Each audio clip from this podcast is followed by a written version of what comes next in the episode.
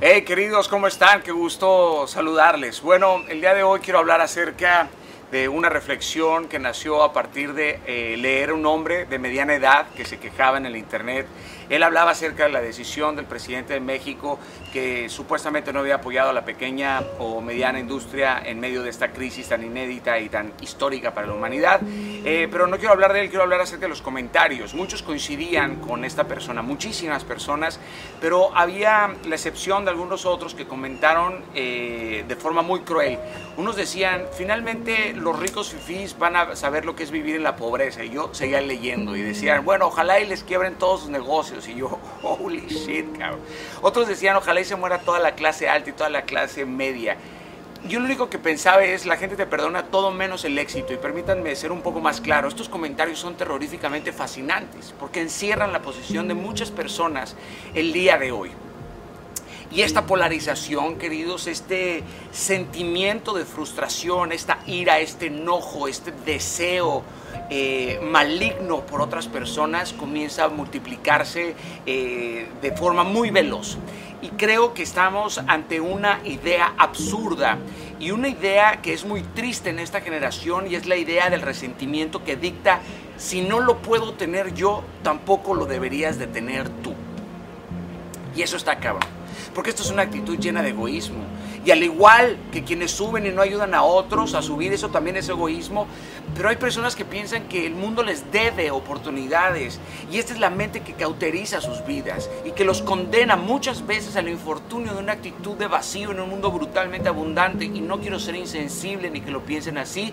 Y agradezco a los que ponen alimentos en platos que no son de su mesa. He tenido el gozo de hacerlo y tengo el gozo de compartir de mis privilegios. Pero, pero queridos, todos tenemos recursos y oportunidades, pequeñas, medianas o gigantescas, pero todos tenemos una oportunidad en esta vida. Miren, el ser humano es una especie que tiene integrado el deseo de superación. No está mal. De no ser así, creo que seguiríamos frotando nuestras piedras en las cavernas. Todos queremos un mejor sueldo, claro que queremos mejores oportunidades, pero hay quienes esperan que les caigan del cielo. Y hay otros que van y provocan estas oportunidades a pesar de cualquier circunstancia en la que se encuentren, enfermedad o pobreza. Mira, si nos dejamos de hipocresía, a todos nos mueve algo muy diferente, pero sin duda no creo que nos mueva el deseo de tener menos. Lo que nos mueve podría ser tener lo suficiente y eso está bien. Hay otros que tienen más hambre, más ambición y buscan ir más allá del ordinario se elevan a un estándar mayor, pero al mismo tiempo que se elevan a otro estándar también pagan un precio más alto. Porque quien crece, querido, por consecuencia genera desigualdad en su entorno. Nadie ha conseguido mucho arriesgando poco. Miren, no hay un sistema de gobierno perfecto. Y asumo que la pobreza en este siglo resulta denigrante, catastrófica y ofensiva, pero el asistencialismo desmedido solo tiene como consecuencia una sociedad apática, una sociedad perezosa, mediocre, que a largo plazo nos va a empujar a aceptar la ineptitud como una moneda de cambio. La ignorancia ya es una opción, el conocimiento ya está democratizado en el Internet. Crear una sociedad donde la idea general de justicia social es crucificar y enjuiciar al que emprende y consigue más por haber corrido un sinfín de riesgos es muy feo. Nos asegura que todo al final va a terminar con más violencia. Las nuevas generaciones, si siguen así, se van a volver intolerantes, represivas, llenas de división. Va a haber más pobreza por esto. Se van a llenar de frustración las aulas, las escuelas, las casas, las calles. Es algo preocupante. Queridos, es imposible que todos tengan lo mismo. Nadie tiene los mismos talentos, ni los dones, ni las virtudes, mucho menos todos aprenden a aplicar sus dones de forma ética y provechosa. Eso depende de un centenar de circunstancias. Por eso pretender que todo el mundo llegue es absurdo. Miren, tan solo es cuestión de mirar que no existe uno igual a ti o a mí en todo el cosmos.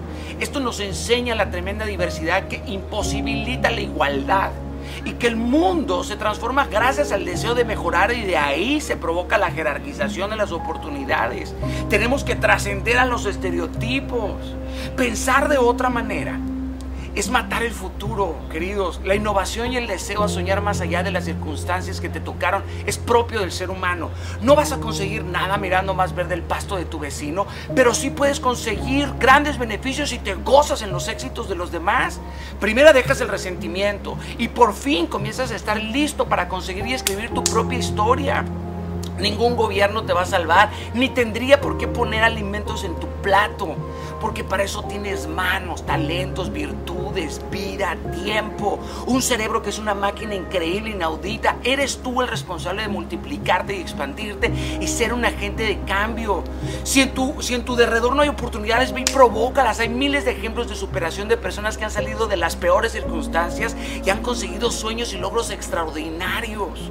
¿Por qué tú habrías de ser diferente? ¿Por qué tú no podrías lograr lo tuyo? Porque estás lleno de excusas, de pretextos, de odio, de resentimiento. Tu éxito un día va a ser el fracaso de un mediocre que piensa que tú no lo mereces. Basta con los hechos de una sola persona que haya salido de la pobreza extrema para extenderte más allá de tus, de tus, eh, de tus capacidades para comprender que hay posibilidad de lograrlo. No todos quieren pagar el precio de conseguirlo, es lógico.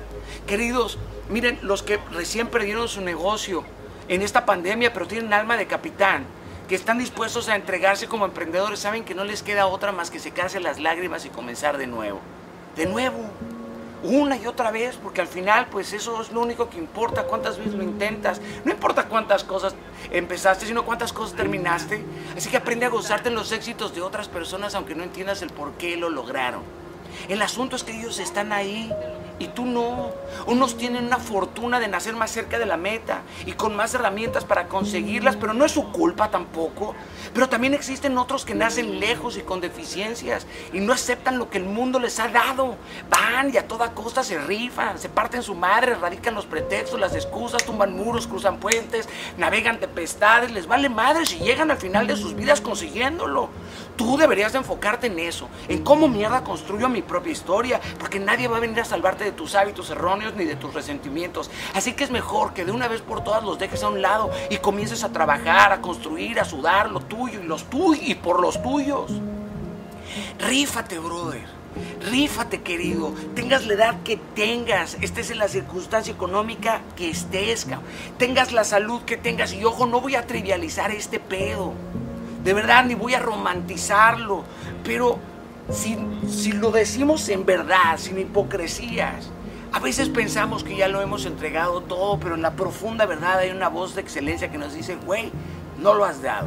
Sigue siendo mediocre en esto, en esto, en esto, en esto. Y la neta no lo has intentado. Has esperado que te ayude tu papá, tu mamá, tu hermano, que te preste una lana, tu primo, tu tío, que te den el dinero del gobierno. Es que no me ayudan, no me echan la mano. Brother, eso no va a pasar. Y si pasa, qué chingón, será una bienaventuranza, algo extra en tu vida. Pero nadie va a venir a sacarte, cabrón, del hoyo. Nadie, bro. Nadie. Dejemos a un lado el resentimiento. Gocémonos de verdad. Cuando aprendemos a gozarnos en los éxitos de otros, creo que nos acercamos más a un espacio de sabiduría y de sofisticación que nos permite alcanzar metas extraordinarias. Querido, este es mi deseo para ti y es un deseo genuino. Me ha tocado rifarme durante 30 años, acabo de cumplir 37 años y me ha tocado, una vez más, como lo he dicho, comer en banquetas y en banquetes. Pero cada una de esas temporadas han sido temporadas hermosas porque me han pulido mis debilidades. He podido deshacerme de, resentimientos y de frustraciones y continúo creciendo, querido. Pero dejemos de odiar a la gente, de dividirnos. Superemos los estereotipos, trascendamos a estos estereotipos, a estas etiquetas que nos hacen daño. Y arráncate la mente de escasez, por favor. Que Dios te bendiga muchísimo y te mando un fuerte abrazo. Inquebrantables.